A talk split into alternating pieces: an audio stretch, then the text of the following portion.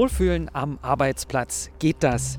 Jessica Spaller sagt ja. Die Arbeitsplatzexpertin hat sich dem sogenannten Biophilic Design verschrieben. Sie gestaltet und entwickelt als Büroausstatterin seit über 15 Jahren Arbeitswelten. Die Transformation am Arbeitsplatz aus der Gesundheits- und Wohlfühlperspektive. Wir wollen den Blick wagen, wie wir unsere Arbeitsplätze mit Wohlfühlcharakter versehen können. Mikomi im Gespräch mit Jessica Spaller über Biophilic Design am Arbeitsplatz.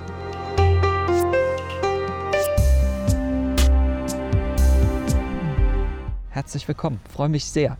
Hallo, ich freue mich auch. Jessica, wir sind heute im Podcast gar nicht im Studio, sondern mit Canaletto-Blick. Faktisch mit Aussicht auf die Dresdner Altstadt, direkt an der Elbe. Die fließt vor uns ganz ruhig. Manchmal kommt jetzt auch mittlerweile die Sonne raus. Das machen wir nicht ganz ohne Grund. In unserem Thema steckt heute Natur. Biophilic Design ist das Stichwort. Was verbirgt sich denn dahinter? Ja, Biophilic Design, da geht es im Prinzip darum, die Natur in die Räume zu holen, nicht nur in Büroräume. Viele kennen das, die gerne mal nach Österreich in Urlaub fahren. In diversen Wellness-Tempeln, in Spa-Bereichen wird dort viel damit gearbeitet, mit Holz, mit Mooswänden, mit lebenden, begrünten Wänden, mit Wasser. Und ich bin der Meinung, die Zeit ist einfach gekommen, das auch in die Arbeitswelten zu integrieren, weil dort ist man nun mal am meisten und einzig die Energie aus den ähm, paar Tagen Urlaub im Jahr zu holen, denke ich, ist überholt und einfach zu wenig. Die Leute, auch hier, die gehen in die Parks, die gehen in die Natur. Und warum sollen die das nicht an ihrem Arbeitsplatz haben, wenn es ihnen dabei besser geht? Und das ist der Ansatz Biophilic Design. Der Mensch kommt aus der Natur, also sollte er sich, um dass es ihm gut geht, auch damit umgeben. Möglichst ganztägig. Ich weiß, du hast ungefähr vor sieben, acht Jahren die Biophilie für, für dich entdeckt. Wie bist du dazu gekommen? Ja, die meisten Veränderungen passieren dann, wenn man eine gewisse Grenze erreicht. Und bei mir war die Grenze dessen erreicht, was ich so zu leisten imstande bin.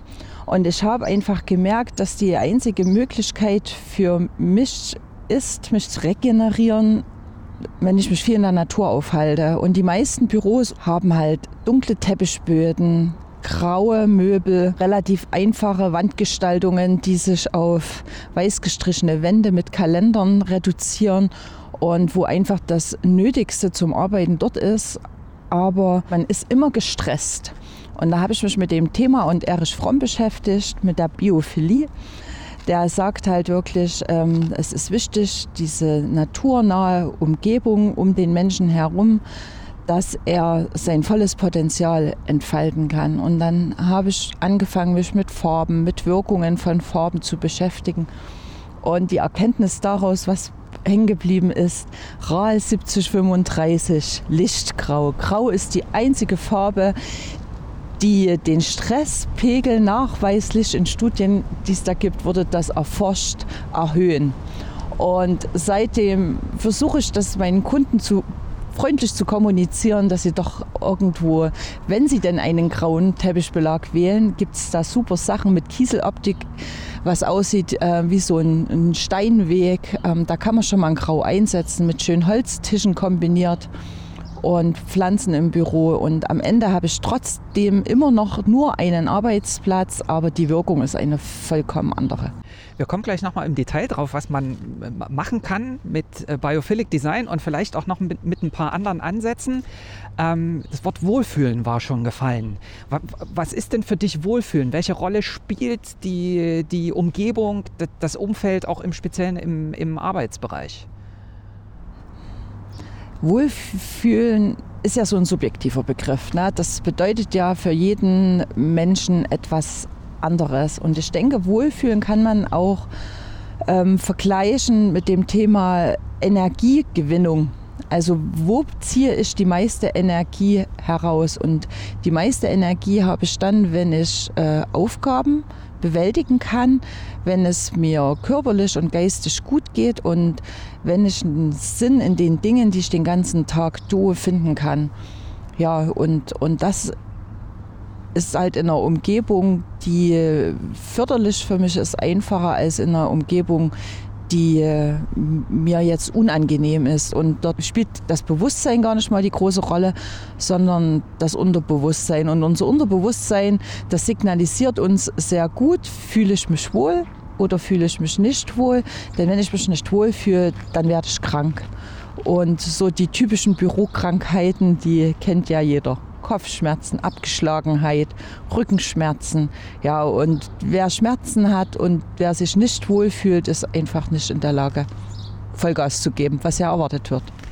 Genau, und jetzt sind wir schon mitten im Thema Mitarbeiter und Mitarbeiterinnen Gesundheit. Ergonomie ist ja immer so ein Thema. Du sagst ja aber bewusst, Ergonomie ist nur ein Aspekt. Welche Gesundheitsstrategien und Denkansätze sollte man denn generell erstmal überhaupt in Erwägung ziehen aus deiner Sicht? Ja, das Thema Ergonomie ist total wichtig, weil nur Dinge, die ähm, zu unserem Körper passen, tun ihm auch gut, ob das Schuhe sind, ob das Kleidungsstücke sind, ob das Nahrung ist. Und ähm, ich bin der Meinung, das Thema Gesundheit, das ist ähm, im, im, Kern, dass, wir uns, dass es uns gut geht, dass wir gesund sind und außenrum sind so vielleicht als bildlich wie Blütenblätter von einer Blume. Und da gibt es halt das Thema Ergonomie, Biophilie, Urlaub, Gespräch mit Kollegen, optimaler, höhenverstellbarer Arbeitsplatz ergonomische Maus und, und so wird, dieser, wird diese Blume gefüllt. Die einzelnen Blätter, die machen dann die Gesundheit aus. Ne? Und wie gehe ich mit meinen Mitarbeitern um, ist auch ein total wichtiges Thema, ein total richtiges Thema. Und Gesundheit ist ja für jeden anders definiert und für jeden sind andere Dinge wichtig. Und ich denke, an der Stelle ist das das Beste. Man fragt auch die Mitarbeiter intensiv, was für wen individuell Sinn macht. Ähm, in den letzten Jahren wurde viel gemacht, auch viel mit der Gießkanne. Und ich denke, gerade jetzt durch die doch höher werdende Belastung kann man das immer weniger pauschalisieren. Das ist für alle gut. Es ist für einen ist der ergonomische Stuhl und der höhenverstellbare Tisch total wichtig. Der andere braucht einfach ein stilles Action zum Telefonieren.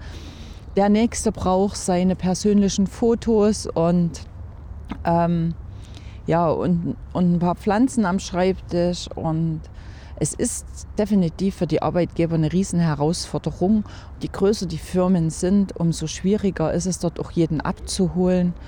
Ähm, und häufig sieht es dann auch in den Büros, wenn man viel zugesteht, auch wild aus. Und ich denke aber, es, es gibt so Konzepte, die wir ja auch umsetzen, wo man einen Großteil der Leute abholen kann und schon mal 90 Prozent erschlägt, die also positiv ähm, abholen kann, die Mitarbeiter, dass die sich erstmal so, eine, so, so ein Grundwohlfühlen haben und auch die Möglichkeit haben, dort gesundheitsfördernd zu arbeiten und nicht ähm, noch gestresster sind aufgrund von erhöhten Lärm, schlechten Farben. Ähm, fettigen Mittagessen in der Kantine und da gibt es so viel und es findet auch eine tolle Entwicklung statt und immer mehr Arbeitgeber gucken da schon drauf, dass sie auch die Mitarbeiter, die ja immer schwerer zu gewinnen sind, dass sie die, die sie haben und mit denen sie gute Ergebnisse erzielen, auch halten in ihren Unternehmen. Kann man sagen, dass so ein Dreiklang sinnvoll ist aus Ergonomie, Biophilie, Nachhaltigkeit? Ja, definitiv. Also das Thema Nachhaltigkeit spielt auch eine immer größere Rolle. Ähm, wir verbrauchen einfach viel mehr Dinge, als es unserem Planeten gut tut. Und ein Schreibtisch ist schnell gekauft im Internet. Der kommt, wenn er billig ist, häufig irgendwo aus dem Nahen Osten. Er wird auf Kosten der Umwelt äh, in, in schlechten Fabriken hergestellt. Die Rohstoffe, da guckt niemand hin wo kommen die Rohstoffe dafür her, wie ist die Verarbeitung und so weiter und so fort, ähm, wie ist auch die Beschichtung, auch so diese ganz preiswert hergestellten Dinge, ob das jetzt Plastikspielzeug ist oder was auch immer man dahernehmen mag, äh, dünstet aus, verschleißt und fliegt halt relativ schnell auf den Müll. Und ich bin einfach der Meinung, dass ähm, Corona hin oder her, aber jeder eine persönliche Verantwortung hat und die Unternehmer sind nun mal die, die auch Dinge beeinflussen können und in eine gute Richtung lenken. Und wenn man den Anspruch hat, Büromöbel 15 bis 20 Jahre zu nutzen, ähm, dort ein bisschen mehr Geld zu investieren zugunsten der Umwelt, auch im Punkto Nachhaltigkeit, ist total wichtig. Und es ist ja auch ein Gesundheitsthema. Wenn ich ähm, gute Dinge trage an meinem Körper, dann schade ich meiner Haut und meinem Organismus nicht. Und wenn ich äh, in einem Büro sitze, wo die Luft neutral und sauber ist, dann bleibe ich gesund. Man sollte dort nicht sparen. Nicht finanziell, sondern einfach inhaltlich. Kommen wir mal zurück zum Biophilic Design. Es sind ja viele, sind jetzt gerade so auch im Wechselmodell auf Arbeit. Im Unternehmen habe ich ja vielleicht nicht unbedingt die Möglichkeiten, das selber zu gestalten, aber vielleicht können wir kurz darüber sprechen, was ist denn in einer am Heimarbeitsplatz Richtung umsetzbar, machbar, geht Biophilic auch, auch im Kleinen, muss das immer groß gedacht werden? Wie, wie siehst du das? Das geht im ganz Kleinen. Also es reicht schon ein Kalender mit mit, mit schönen Naturmotiven oder ein paar Zimmerpflanzen. Da gibt es auch ganz tolle Bepflanzungen, die halt auch wirklich die Luft reinigen. Es reicht, das, es ist gut, das Fenster aufzumachen, aufzustehen und rauszugehen, ähm, wenn man einen Balkon oder einen Balkon oder einen Garten besitzt oder in der Nähe ist ein Park. Ähm, ja, und wo man vielleicht vermeiden sollte, sein Homeoffice einzurichten, ist der Keller ohne Tageslicht vielleicht mit so einer kleinen Neonröhre, ähm, ja, so in einer Ecke die Werkbank abgeräumt. Das wäre jetzt wirklich das, was völlig entgegen dem Biophilic Design läuft. Also wir brauchen Licht, unser Organismus braucht eine gewisse Beleuchtung. Ja, und die Farben spielen genau dort auch eine Rolle. Also man sollte sich an seinem Wohlfühlplatz einen Arbeitsplatz einrichten und nicht in der letzten Ecke in der Abstellkammer, ähm, wo einen möglichst niemand stört. Wobei das eine große Herausforderung in vielen Haushalten ist. Ja, und es muss vielleicht nicht unbedingt das Glockenspiel des chinesischen Pavillons an der Dresdner Elbe sein, was man jetzt gerade ähm, im Hintergrund gehört hat. Aber es ist zumindest der Beweis, dass wir wirklich draußen unter freiem Himmel sitzen. Mm, du hattest es schon angesprochen, dass ähm, so dieser Wohlfühlcharakter für jeden individuell bestimmbar ist. Also muss es jetzt unbedingt, also der höhenverstellbare Tisch sein mit Elektroantrieb oder wo zieht man die Grenze und wo sagst du, das, das sind wirklich bewusst sinnvolle, zweckmäßige Dinge, über die man nachdenken sollte, vielleicht doch sich sowas anzuschaffen? Man sollte immer das ganzheitlich betrachten. Da bin ich ein großer Fan davon. Und da kommt es erstmal drauf an, wie viel Platz habe ich in, meinem, in meiner Wohnung, wie viel Platz habe ich dort, wo ich einen Arbeitsplatz einrichten kann. Habe ich ein Arbeitszimmer, weil vielleicht die Kinder schon ausgezogen sind oder ich habe ein großes Raum, dann macht natürlich ein höhenverstellbarer Tisch immer Sinn. Ne? Also gerade ein Elektri elektromotorischer kann der zweckmäßig sein.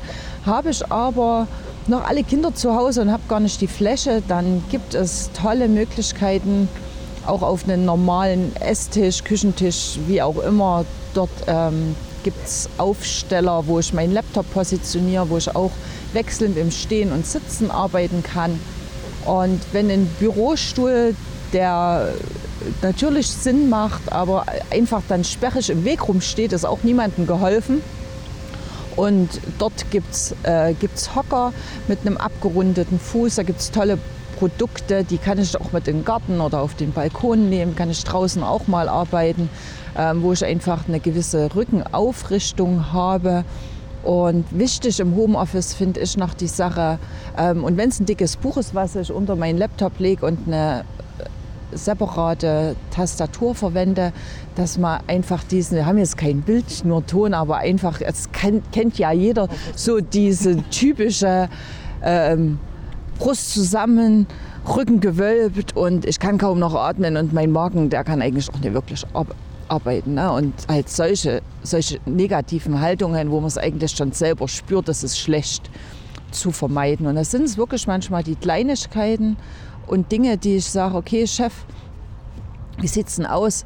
Äh, Habe ich die Möglichkeit, ähm, so ein Arbeitsmittel zu bekommen? Und wenn ich stationär im Office bin, den, den Hocker, die Tastatur etc., die packe ich äh, jetzt in mein Auto oder schnell mir es aufs Fahrrad und nehme es halt mit zu meinem Arbeitsplatz, je nachdem, wie die Distanz ist.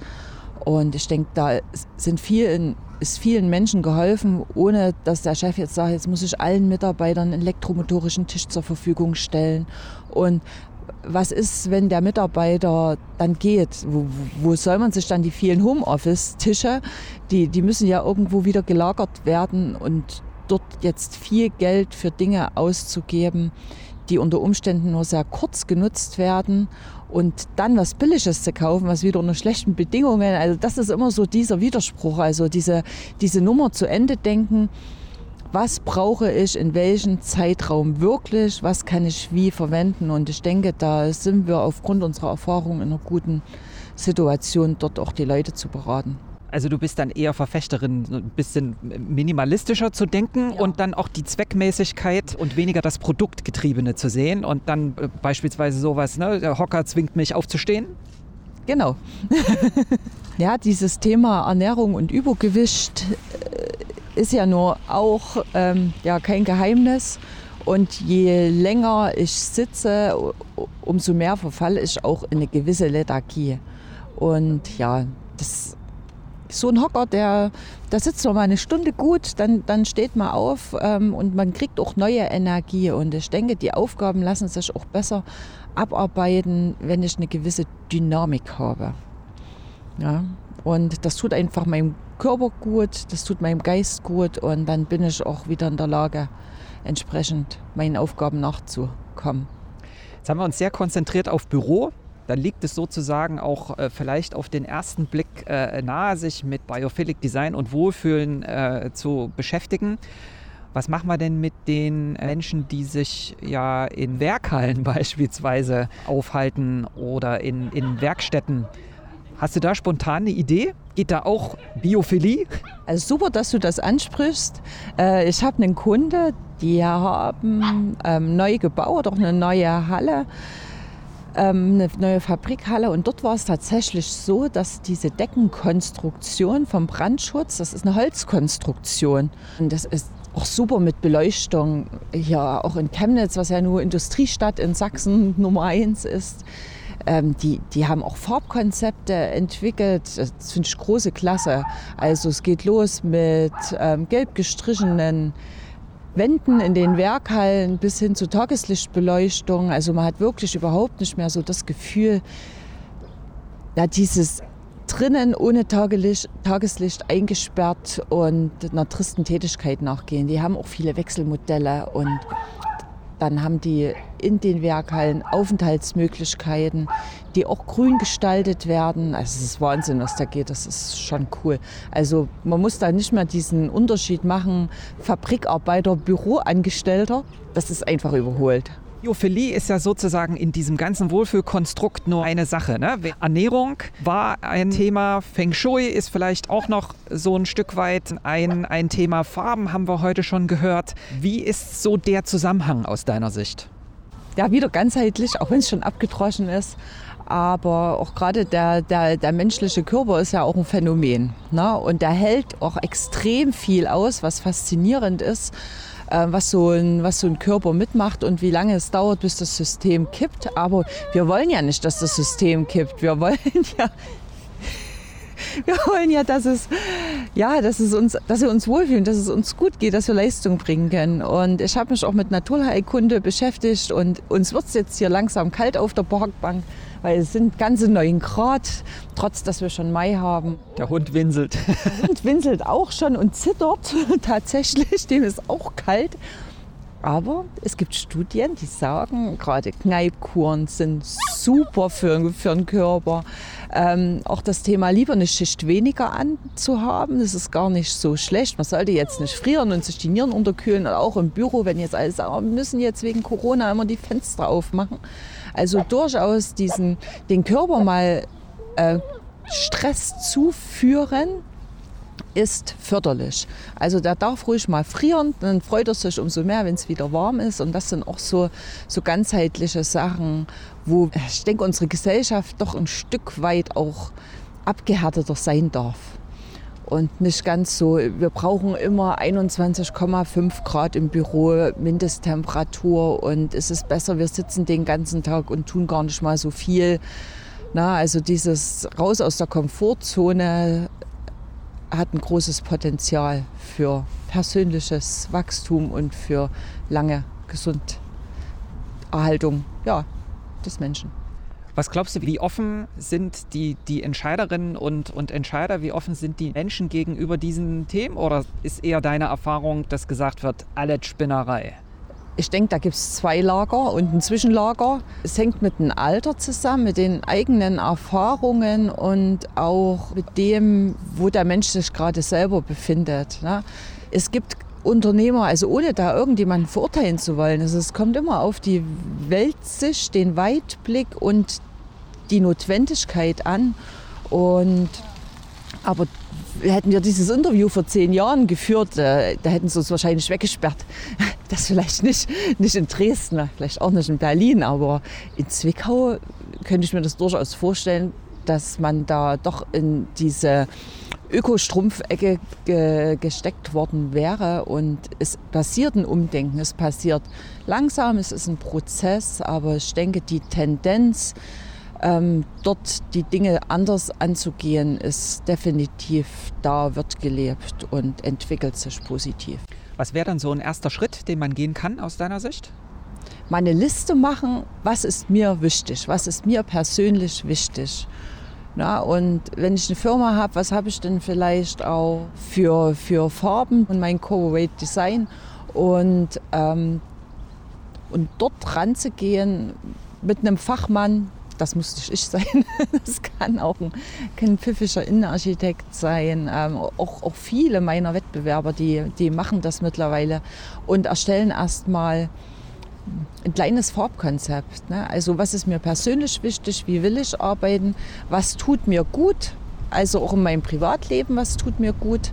Ähm, und dann über Farben, Formen eine, eine Richtung zu entwickeln, und dann ganz langsam.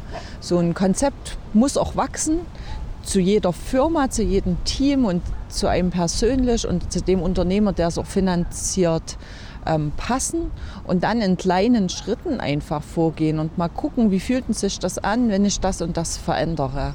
Traue ich mich das? Tut mir das gut? Was, ja, und so sich daran zu arbeiten. Dann sage ich danke fürs Gespräch. Ich hoffe, wir konnten ein bisschen Mut machen, Natur, Farbe und äh, Wohlbefinden ins Büro zu lassen. Und ich glaube, wir packen jetzt hier mal zusammen, bevor wir jetzt hier anfrieren. Herzlichen Dank. Lutz, ich danke dir für das Interview, für die Möglichkeit, mal über diese Themen zu sprechen und ja, vielleicht doch ein paar Leute zu erreichen, denen die Dinge auch wichtig sind und die sich das bisher nicht getraut haben. Weitere Informationen und Beiträge finden Sie natürlich wie immer auf der Mikumi-Webseite unter mikumi.hs- weiter.de. Dieser Podcast ist eine Produktion des Mikumi-Institut für Mittelstandskooperation an der Hochschule mit Weida. Das Gespräch führte Lutz Schäfer, die technische Bearbeitung übernahm Steve Feige.